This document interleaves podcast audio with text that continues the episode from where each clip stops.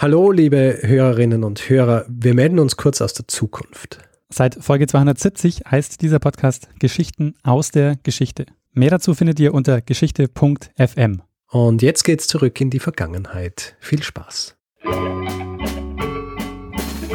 Lernen ein bisschen Geschichte. Lernen ein bisschen Geschichte, dann werden Sie sehen, Herr Reporter, wie das sich damals entwickelt hat. Wie das sich damals entwickelt hat. Hallo und herzlich willkommen bei Zeitsprung, Geschichten aus der Geschichte. Mein Name ist Richard. Und mein Name ist Daniel. Ja, und wir sind zwei Historiker und wir erzählen uns jede Woche eine Geschichte aus der Geschichte, meistens abwechselnd. Und letzte Woche habe ich eine Geschichte erzählt. Daniel, erinnerst du dich noch an diese Geschichte? Ja, ich äh, kann mich sehr gut an die Geschichte erinnern. Es war ähm, eine kleine Geschichte des Kaiserschnitts. Richtig. Und mehr wollen wir jetzt dazu gar nicht sagen, weil es gibt ja einen Plot-Twist. Richtig, genau. Der, ähm, ja. der Plot-Twist, der ähm, auch schon sehr positiv, ähm, positive ähm, ja. Reaktionen hervorgerufen hat. Ja. Auch die Reaktion, dass der Titel vielleicht ähm, weniger verspricht, als die Geschichte dann hergibt. Also für alle, die diese Geschichte letzte Woche übersprungen haben, weil sie sich gedacht haben, hm, das klingt jetzt ein bisschen fad, trotzdem anhören. Denn es ist nicht fad. Ja, aber nachdem ich letzte Woche eine Geschichte erzählt habe, Daniel, bedeutet das, dass du diese Woche eine Geschichte erzählen musst. Und darum frage ich dich, Daniel, was für eine Geschichte hast du mir und uns diesmal mitgebracht? Ja, also in meiner Geschichte wird es wahrscheinlich keinen Plot-Twist geben. Ähm, wir sprechen heute über einen äh, berühmten Architekten. Okay. Und es geht nicht um Palladio, den hatten wir ja schon in Folge 67. Ja. Da hast du eine Folge dazu gemacht über ja. Palladio. Ähm, es geht um einen Architekten, von dem es heißt, dass er einer der Wegbereiter der modernen Architektur war. Okay. Auf jeden Fall der Wiener Moderne. Und wir springen auch nicht allzu weit zurück, sondern starten so um 1900. Wir sprechen heute ein bisschen über das Werk, vor allem aber auch über die Zeit, in der er gelebt hat. Und dann müssen wir auch noch über einen Gerichtsprozess sprechen. Huh. Und du weißt okay. natürlich längst, worum es geht und, und um wen es geht, oder? Mm, ich, ich habe so, es gibt ein paar Möglichkeiten, aber die berühmteste Möglichkeit, die mir einfällt, soll ich sie sagen? Ja, klar. Wäre äh, Adolf Loos. Richtig, äh, wir sprechen heute über Adolf Loos. Sehr gut. Ähm, zunächst mal ein paar Basics. Also Loos wurde ähm, 1870 in Brünn geboren. Das war in Mähren, damals Österreich-Ungarn. Ähm, er hat nach seiner Matura kurze Zeit Architektur studiert ähm, an, der Technischen, an der Technischen Hochschule in Dresden und äh, kurze Zeit vorher auch an der Akademie in Wien. Und nach einem längeren USA-Aufenthalt kommt er dann 1896 nach Wien, wo er sich dann niederlässt und wo er als Journalist und Architekt arbeitet. Und bekannt wird er unter anderem durch eine Artikelserie für die äh, neue freie Presse, die er da geschrieben hat. Prägend für Los war, dass er seit seiner Kindheit nur ähm, schlecht gehört hat und äh, im Laufe des seines Lebens dann auch die Hörkraft äh, vollständig äh, verloren hat. Und in Wien wurde jetzt, und das ist jetzt der Punkt, ähm, wo wir ein bisschen über die Zeit sprechen, Wien um 1900, ähm, in Wien wurde er jetzt ähm, einer der größten und bekanntesten Kritiker des Jugendstils. Und der Jugendstil war ja mehr als nur eine architektonische Strömung zu der Zeit. Also das Besondere war ja, dass der Jugendstil so eine Art Lifestyle war, der auch so Gebrauchsgegenstände und den Alltag so mit äh, betroffen hat. Also so eine Art ähm, Design Movement sozusagen. Das erste eigentlich so in der Form. Und äh, wenn man sich heute Wien anschaut, dann sieht man das an, an ganz äh, vielen Ecken. Also man sieht den Jugendstil nicht nur in Wien, aber in Wien eben sehr prominent. Zum Beispiel äh, linke Wienzeile ist da äh, immer ein gutes Beispiel.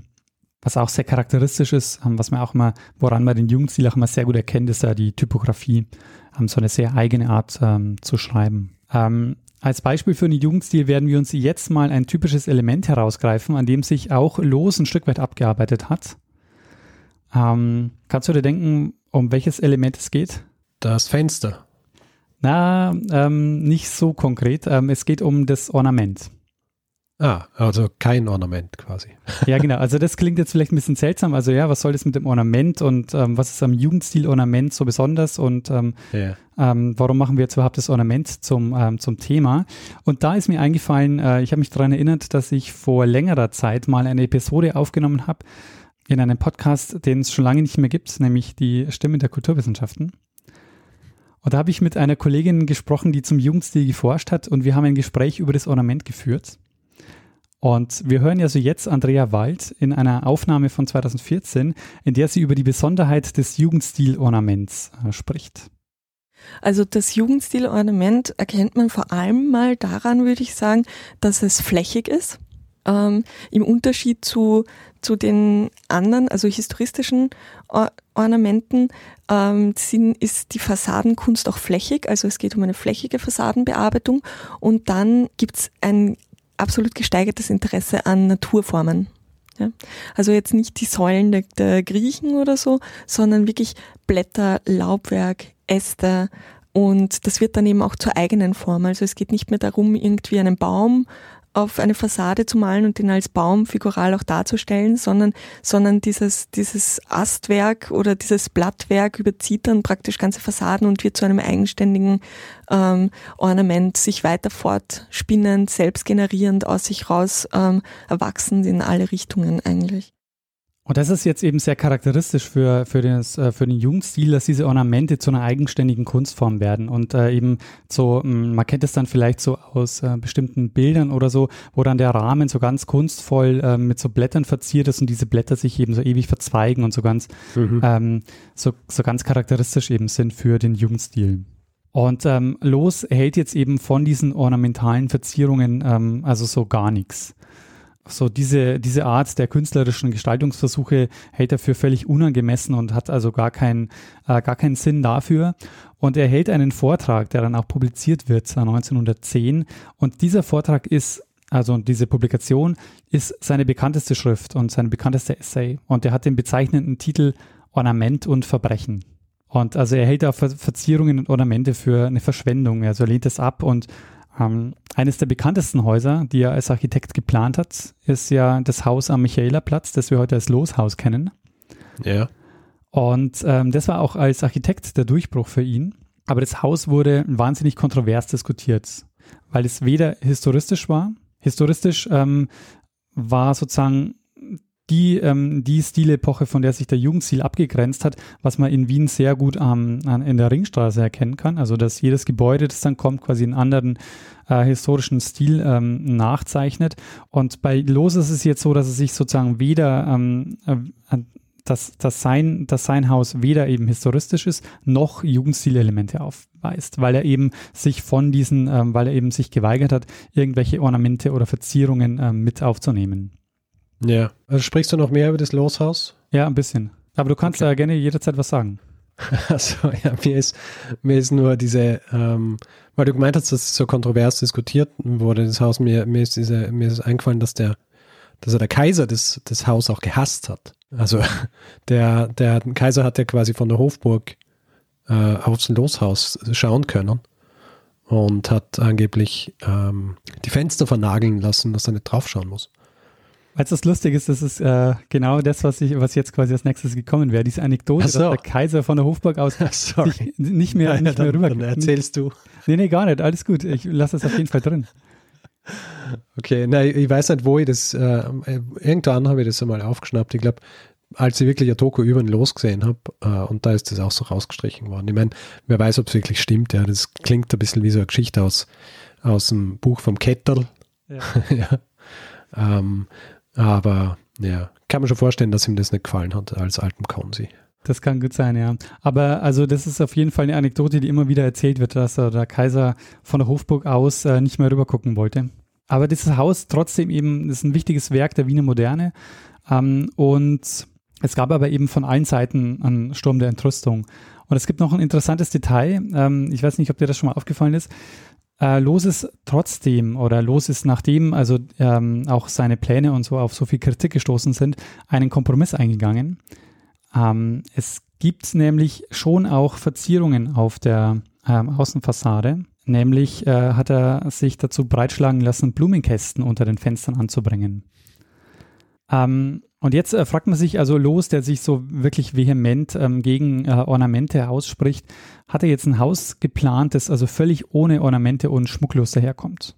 Ähm, da gibt's da gibt's auch schöne Bücher darüber, die dann, die dann zeigen, dass das Los natürlich nicht tut. Ja, und man kann zum Beispiel auch in Wien hier am Loshaus vorbeigehen und sich mal anschauen, wie ornamentlos das Loshaus wirklich ist, zum Beispiel, oder auch die Losbar. Weil, also ich weiß nicht, ob, ob dir das jetzt so vor Augen ist, ähm, aber da ist ja unten so eine Marmorfassade und dann oben diese nackten Fenster, die damals auch einen Aufschrei eben ausgelöst haben, ähm, weil sie völlig schmucklos sind. Aber wenn man sich den Marmor anschaut, dann ist der, also da, da ist natürlich auch eine Ornamente Gestaltungsweise am Werk. Das ist nicht bewusst ausgewählt, dass das, äh, nicht unbewusst ausgewählt, dass das so ein, ähm, so ein praktisch durchzogener, gemusterter Marmor auch zu sehen ist. Ja. Und der steht dann natürlich auch in Kontrast mit, ähm, mit der oberen Hälfte des Hauses. Und also ganz, ganz, das, das ist ja auch das Interessante am Ornament. Ganz ohne Ornament geht's ja nicht, weil Ornamente sind praktisch so die, die, die Haut der Gegenstände nach außen. Das heißt, man kann dem Ornament nicht entkommen. Die Frage ist, was man damit macht, ja. Also, ähm, wie wir gesehen haben, also so ganz äh, schmuck- und ornamentlos ist das Loshaus ähm, also dann doch nicht. Hm. Ja, also Los arbeitete ähm, dann später auch bei der Siedlerbewegung und wurde 1921 äh, Leiter des Siedlungsamtes. Und ich erwähne das äh, deshalb, weil da gibt es äh, einen Verweis auf eine weitere Zeitsprung-Episode. Ja. Denn äh, Kannst du oder ahnst du, wer auch ähm, in dieser Siedlungsbewegung mitgearbeitet hat? Ist es äh, Schütteli-Hotzky? Richtig, genau. Ähm, er hat dort ja. zusammengearbeitet mit Margarete Schütteli-Hotzky, die wir aus der Zeitsprung-Episode 21 kennen. Äh, sie hat nämlich äh, in den 20er Jahren den Prototypen der modernen Einbauküche, die Frankfurter Küche, ähm, erfunden oder entwickelt. Und äh, Los äh, hat eben da als Leiter des Siedlungsamtes äh, mit ihr einige Zeit zusammengearbeitet. In den äh, späten 20er Jahren lebte Los dann vor allen Dingen oder überwiegend in Paris, äh, hatte aber weiterhin viele Aufträge in Wien. Also zum Beispiel hat er ähm, diverse Villen geplant und äh, gebaut oder bauen lassen, weshalb er dann eben auch noch ähm, häufig in, in Wien auch war. Was vielleicht auch noch zu erwähnen ist, nach dem Zerfall Österreich-Ungarns nach dem Ersten Weltkrieg ähm, hat er dann die tschechoslowakische Staatsbürgerschaft äh, angenommen. Also er hat nicht die österreichische Staatsbürgerschaft gehabt. Und äh, wie ich schon angekündigt habe, ähm, müssen wir jetzt auch noch über einen Gerichtsprozess äh, sprechen. Denn am 4. September 1928 kommt die Polizei in Los Wohnung in der Bösendorfer Straße, ähm, verhaftet Los und er kommt in eine der sogenannten Intelligenzzellen. Das waren ähm, ja, spezielle ähm, Gefängniszellen, wo Prominente und Intellektuelle festgehalten wurden. Die äh, Sache kam ins Rollen, nachdem eine Anzeige beim Kommissariat in Wien-Währing äh, gemacht wurde. Eine Frau, die anonym bleiben wollte, die gab an, dass ein neunjähriges Mädchen mehrmals als Modell zu einem Herrn in die Bösendorfer Straße geschickt wurde und auch das Angebot bekam, nach Paris zu gehen. Und das ähm, schien ihr doch ein bisschen verdächtig zu sein und ähm, die Polizei hat daraufhin die Eltern und das Kind befragt. Und die Neunjährige hat dann ausgesagt, dass Los sie trotz Gegenwehr in sein Bett getragen und sexuell missbraucht hätte. Okay. Und es stellte sich dann raus, dass es noch zwei weitere Mädchen äh, betraf, äh, nämlich ein achtjähriges und ein zehnjähriges Mädchen. Los hat den Vorwurf bestritten und hat gesagt, ja, es kann schon sein, dass ich äh, die äh, Mädchen unsittlich berührt habe, aber da ging es mir ähm, auf gar keinen Fall um die Befriedigung eines sexuellen Bedürfnisses, sondern das, da ging es darum, dass ich äh, ihnen eine Tanzbewegung zeigen wollte. Und von der Forschung wurde dieser Fall vor allen Dingen ab 2008 aufgegriffen, unter anderem durch einen Ö1-Beitrag, den der Literaturwissenschaftler Andreas Weigel gemacht hat, der den Fall intensiv recherchiert hat. Aber die Losforschung selber hat es jetzt nicht unbedingt viel diskutiert. Also es gab nicht wirklich Mühe, den Fall aufzuarbeiten. Und äh, frühere Versuche, das mal zu machen, die sind auch mehr oder weniger ins Leere gelaufen. Aber, und deshalb mache ich das hier zum Thema, 2014 passiert nämlich was. Der Gerichtsakt wird entdeckt im Zuge einer Wohnungsräumung und zwar wird der vollständige, bislang verschollen geglaubte Akt in einem, ähm, von einem ähm, Antiquar entdeckt. Der nimmt dann Kontakt zu besagtem Andreas Weigel auf und die machen dann ähm, diesen Akt publik. Und das ist spektakulär, weil der Akt ist nämlich sehr umfangreich und es erscheinen daraufhin diverse Medienberichte. Also der Falter hat eine Titelstory daraus gemacht, das Profil, ähm, also alle möglichen ähm, Medien haben das aufgegriffen und ähm, haben über diesen, ähm, diese Entdeckung dieses Aktes ähm, berichtet. Und warum das so spektakulär ist, ähm, ist im Grunde deshalb, weil alle Arbeiten vorher, die haben im Grunde beruht auf Zeitungsberichten und Zeitzeugenberichten und auf einer Urteilsabschrift, die im Karl-Kraus-Nachlass von Andreas Weigel gefunden wurde. Und die, wie sich dann im, äh, wie sich dann im Vergleich mit dem Original herausgestellt hat, auch noch mehrere Fehler enthalten hat. Jetzt ist es halt möglich zu schauen, wie es zu dem Urteil kam, wie die Verhöre abliefen ähm, und wie sich die Beteiligten beim Prozess äh, verhalten haben. Dieser Gerichtsakt, der hat ca. 300 DIN A4 Seiten, der ist auch im Netz verfügbar. Ähm, das Wiener Stadt- und Landesarchiv hat ihn nämlich äh, veröffentlicht, nachdem, er, nachdem es quasi publik gemacht wurde. Äh, wir werden ihn natürlich auch in den Show Notes verlinken. Was allerdings noch nicht passiert ist äh, seitdem, ist, dass ähm, es gibt seitdem keine Studie oder eine größere Aufarbeitung auf Basis dieses Gerichtsaktes. Okay. Ähm, das prominenteste Buch ähm, heißt Der Fall los von dem Historiker Christopher Long.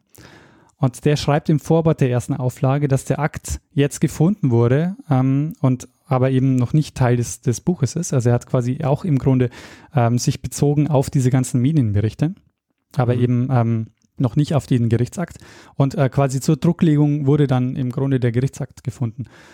Und ähm, letzten, also jetzt so in den letzten Monaten, so im, im, im Februar, März, erschien dann die neueste Auflage dieses Buches. Mhm. Und ja, man würde jetzt vielleicht erwarten, dass er dieses Buch nochmal komplett umgeworfen hat und äh, quasi diesen Gerichtsakt äh, ins Zentrum gestellt hat.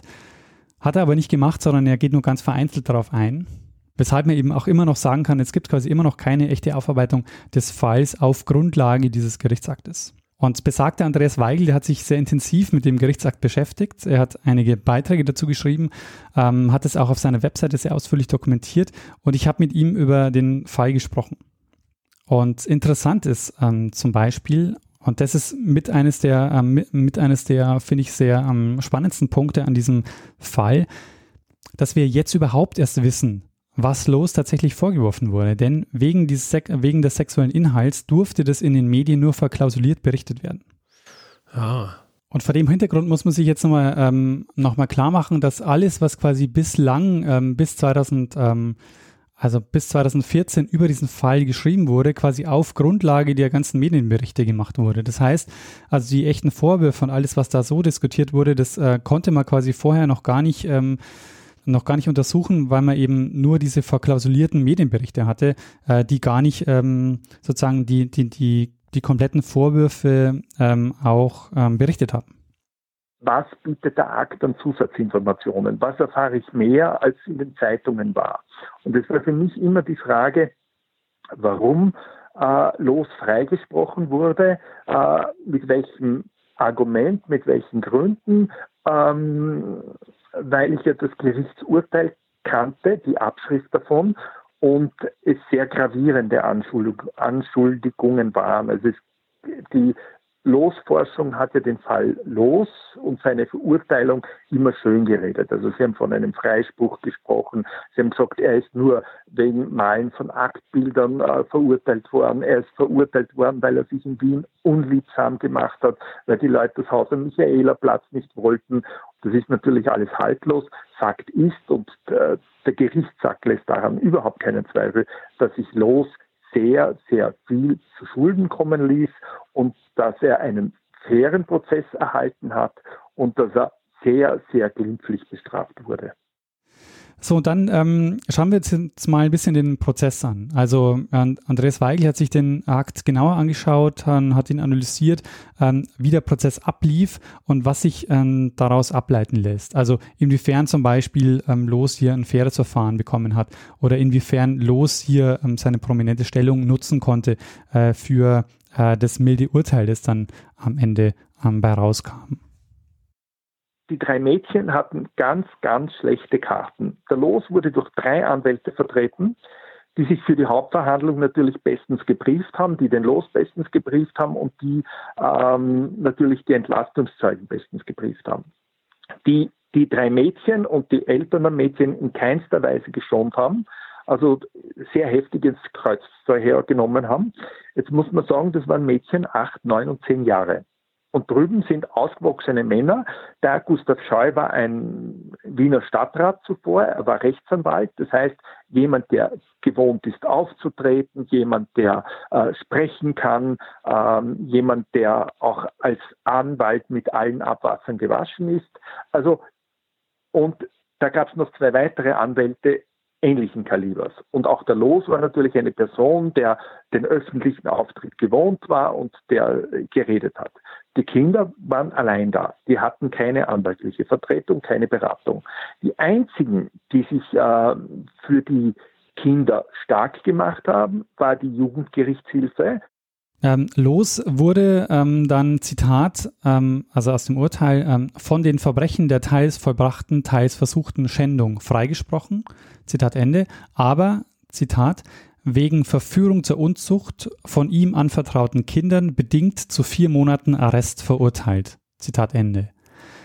Also ähm, er kam dann auf Bewährung frei, musste nicht ins Gefängnis, ähm, und jetzt kann man sich natürlich die Frage stellen, wie viel ähm, war an diesen Vorwürfen dran oder hat Los äh, seine prominente Stellung, also hat, hat Los von seiner prominenten Stellung ähm, profitiert äh, innerhalb dieses Prozesses? Und ähm, Andreas Weigel kommt eben zu dem Schluss, dass man davon ausgehen kann, äh, dass eben ähm, Los äh, seine prominente Stellung ähm, benutzt hat, um da eben auch ein mildes Urteil zu, äh, zu erreichen. Zum Beispiel, indem äh, die beiden Gerichtspsychiater ähm, aus seinem äh, eigenen Freundeskreis kamen. Also das waren äh, gute Freunde von ihm. Ähm, und das hat sich dann auch auf die Gutachten ausgewirkt. Also wir, wir haben jetzt, ähm, wir haben jetzt gehört, dass also ähm, Los ähm, auf ähm, also ein sehr mildes Urteil bekommen hat. Also er wurde äh, von, dem, von dem Vorwurf der versuchten Schändung freigesprochen, aber wurde ähm, wegen Verführung zur Unzucht ähm, zu vier Monaten Arrest verurteilt, der aber eben aus, äh, zur Bewährung ausgesetzt wurde. Ähm, und äh, das ist aber nur ein Teil des Urteils. Ähm, die Frage ist natürlich auch, was äh, passiert mit den Kindern. Als Folge, dass die Mädchen vom Adolf Loos äh, missbraucht wurden, kamen die drei Mädchen unter fürsorgliche Aufsicht. Und die Neunjährige sollte ursprünglich sogar in ein Internat kommen, also in ein Erziehungsheim. Was natürlich eine Ungeheuerlichkeit ist, hier wurden die Opfer bestraft. Und das ist ein Fazit, das, ähm, das Andres Weigel zieht, also dass, äh, dass in dem Fall äh, Los sehr milde bestraft wurde und eben die Opfer, äh, die, äh, die Mädchen also dann bestraft wurden, weil sie eben dann äh, in ein Erziehungsheim kamen. Aha. Ich meine, in der, es ist wahrscheinlich die logische Konsequenz aus dem Urteil, oder? Weil wenn er, wenn er der eigentlichen, ähm, also so der schwerwiegenderen Vorwürfe freigesprochen worden ist, dann bedeutet das ja quasi, dass das Gericht der Ansicht war, dass die, dass die Kinder gelogen haben, oder? Ja, Moment. Äh, dazu kommen wir noch was okay. das Gericht tatsächlich gedacht hat und äh, wie sie ihn warum ähm, verurteilt hat. Das ist nämlich äh, noch ein gewisser Widerspruch an dem, den wir uns, äh, den wir uns jetzt an, äh, anhören. Äh, da hat nämlich äh, Andreas Weigel Folgendes dazu gesagt. Das, was mir zum Beispiel bei dem neuen Longbuch noch aufgefallen ist, dass er beispielsweise, und das ist so typisch für die Losgemeinde, eine ganz wesentliche Passage des Urteils ausgelassen hat. Und die lautet, schließlich steht für das Gericht entgegen einer von den psychiatrischen Sachverständigen gelegentlich gemachten Anmerkung auch fest, dass der Angeklagte der unzüchtigen Beschaffenheit der Handlung und Duldung, die er den Kindern zumutete, ebenfalls bewusst gewesen ist und letzten Endes, wenn er es auch durchaus nicht wahrhaben will, aus erregtem Geschlechtsgefühl gehandelt hat. Er selbst ist nicht imstande, sein Vorgehen anders zu erklären, wenigstens nicht glaubhaft oder auch nur annehmbar. Also das Gericht war einstimmig der Überzeugung, dass der Los aus erregtem Geschlechtsgefühl gehandelt hat. Also das ist eine ganz eindeutige, klare Ansage des Gerichts. Das steht im rechtskräftigen Urteil. Äh, er hat aus erregtem Geschlechtsgefühl gehandelt, auch wenn er das nicht wahrhaben will und auch wenn die psychiatrischen Sachverständigen, die ja Freunde von ihm waren, äh, dem entgegengesprochen haben. Genau, also man kann davon ausgehen, äh, dass das äh, Gericht durchaus der Meinung war, ähm, dass er schuldig war. Allerdings eben die, ähm, die Gerichtspsychiater ähm, in ihrem Gutachten eben zu, zu einem anderen Schluss kamen. Naja, nachdem er jetzt weiß, dass es Freunde von ihm waren, äh, ist es auch nachvollziehbar. Genau. Ja, und äh, was also jetzt noch fehlt, ist äh, die Aufarbeitung dieses Falles. Also seit 2015 mit der Veröffentlichung des Gerichtsaktes ist also nicht viel passiert. Ähm, der äh, Long, wie wir ähm, gerade schon gehört haben, der hat zwar sein Buch überarbeitet, aber den Gerichtsakt eben immer äh, noch nicht, ähm, oder der hat den Gerichtsakt eben nicht äh, ins Zentrum seines Buches gestellt, äh, sondern das beruht eben immer noch auf den Medienberichten. Und es scheint da auch ein paar so Widerstände zu geben, ähm, ohne dass ich jetzt äh, ähm, ja, sagen könnte, worin die liegen. Aber natürlich ist es so, dass Los ähm, eine der prominentesten ähm, Figuren ist, eben auch eben durch die ähm, durch, seine, durch seine Bekanntheit und auch durch äh, die Vielzahl seiner Werke und auch eben zum Beispiel dieses Loshaus. Und gleichzeitig ist es natürlich auch eine Frage, die, die ja auch sehr aktuell ist. Also im, im Falter zum Beispiel in dieser die haben das auch als Aufmacher gemacht dann damals, 2015, haben die natürlich auch die Frage aufgeworfen, ähm, inwiefern man jetzt auch das Werk von Adolf Loos vielleicht nochmal neu betrachten müsste oder vielleicht auch sogar neu bewerten müsste. Ja. Nachdem du gerade gesagt hast, dass du, dass du dir nicht sicher bist, wo, worin diese äh, äh, Widerstände oder worauf diese Widerstände basieren, äh, hast du es eigentlich eh gerade genannt. Also es ist sehr eindeutig, dass es einfach darum geht, einen, einen großen österreichischen Namen nicht, äh, nicht zu beschmutzen mit Tatsachen oder mit, äh, mit quasi mit Dingen, die, die man mit jemandem wie ihm einfach nicht verbinden will. Ja, richtig, genau. Ja, obwohl es natürlich allgemein bekannt ist. Also es ist jetzt nicht so, dass das, ähm, dass das noch ein Geheimnis wäre. Ja, ja, aber du wirst, wirst wahrscheinlich keinen Reiseführer haben, der im Loshaus vorbeigeht und dann den Touristen erklärt, äh, dass er dass er wegen Unzucht verurteilt worden ist. Das stimmt, also. ja. Ja, also ähm, Los, der ist dann äh, fünf Jahre nach, äh, der ist dann fünf Jahre nach Beginn des Prozesses 1933 äh, im Alter von 62 Jahren ähm, gestorben. Und ja, äh, wie gesagt, so am Ende der Folge vielleicht noch so dieser Hinweis, äh, was halt fehlt, ist noch die Aufarbeitung des Falles. Also wer äh, Lust hat dazu, ähm, noch eine Arbeit zu schreiben, ähm, auf so eine Aufarbeitung auf Basis des Gerichtsaktes, der frei verfügbar ist, also den kann man sich, kann man sich runterladen, kann ihn komplett, ähm, ähm, komplett analysieren und äh, verwenden. Ähm, das wäre, glaube ich, was, ähm, was auf jeden Fall noch fehlt und der Forschung gut tun würde. Ja, auf jeden Fall. Also äh, ich meine, ich muss jetzt, ich muss sagen, ich bin äh, jetzt, ich, ich habe das nicht gewusst äh, äh, vom, vom Los. Ich habe nicht gewusst, dass er, dass, äh, dass diesen, äh, dass diesen Prozess gegeben hat, aber das ist wahrscheinlich auch Anzeichen dafür, wie, wie wenig das irgendwie so, ähm, so verbreitet worden ist. Ach, du hast, Weil, jetzt, mein, du hast das nicht gewusst? Na, das nicht gewusst. Ach so.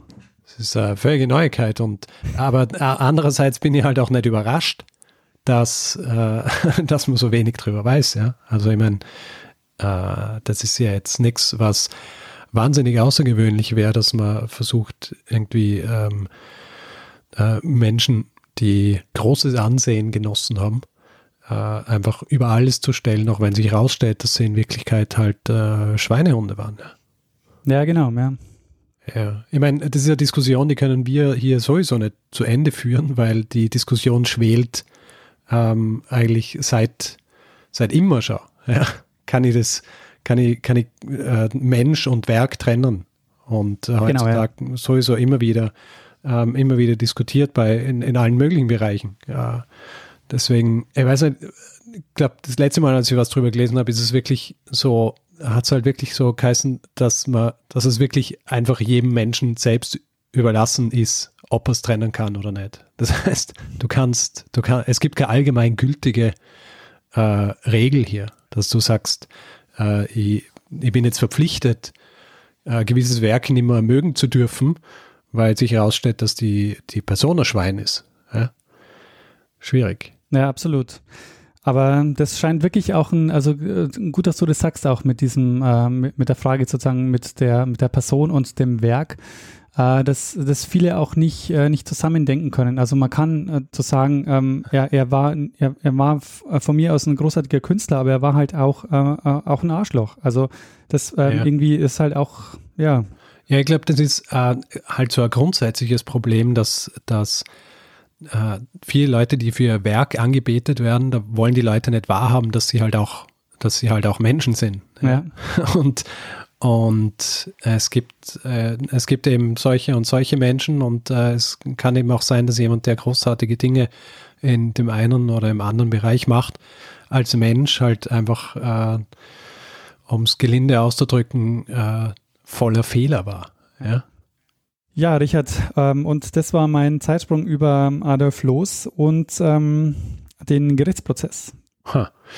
Sehr gut. Ähm, äh, sehr gute Geschichte. Vor allem ähm, finde ich eben wirklich sehr spannend die Tatsache, dass, dass das einfach so nicht aufgearbeitet worden ist und offenbar auch kein großes Interesse daran besteht, das aufarbeiten zu lassen. Also interessant finde ich es aber nicht verwunderlich, weil, wie gesagt, ähm, eine, eine österreichische Ikone äh, dann nachträglich noch ähm, quasi in, in ein anderes Licht zu rücken, als äh, seit, äh, seit Jahrzehnten war, ist natürlich auch nicht verwunderlich, dass das nicht passiert.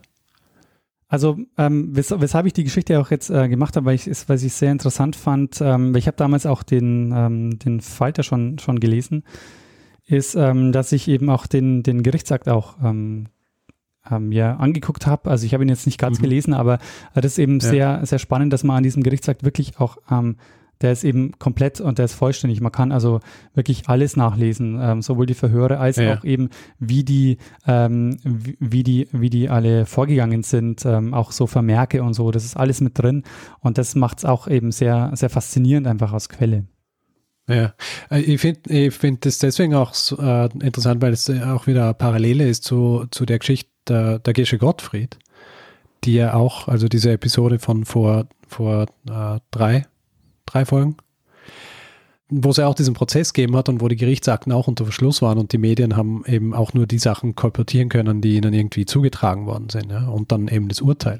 Die Angeklagten sind natürlich nicht, nicht vergleichbar wirklich in, in beiden Fällen, aber trotzdem ist es so, dass du zuerst einmal nur zur Meinungsbildung die, die Medienberichte hast und erst äh, viel später eigentlich dann wirklich ähm, dir die eigentlichen Akten anschauen kannst.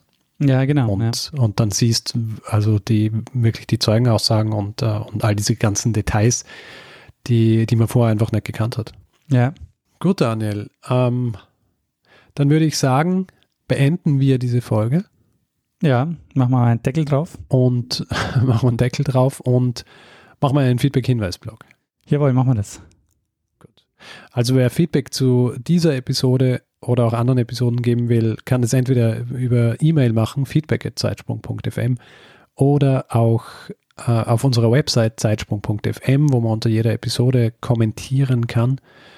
Und wir sind auch auf Twitter, twitter.com slash zeitsprungfm oder ich jetzt Stormgrass und Daniel Ed Messner. Und wer auf Facebook ist, kann, das, äh, kann auch dort kommentieren beziehungsweise uns Nachrichten schreiben. Da ist die Adresse facebook.com slash zeitsprung.fm.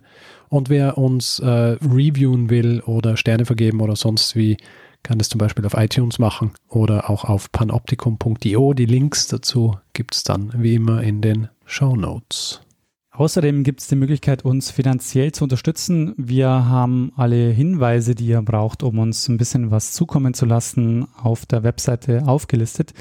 Und wir freuen uns über alle, die uns ein bisschen was äh, in den Hut werfen und uns hier unterstützen, dieses äh, Podcast-Format Woche für Woche am Leben zu erhalten.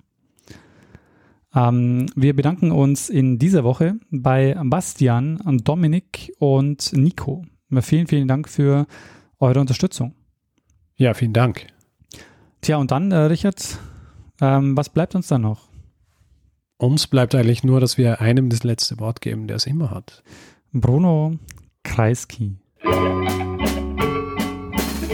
Lernen ein bisschen Geschichte.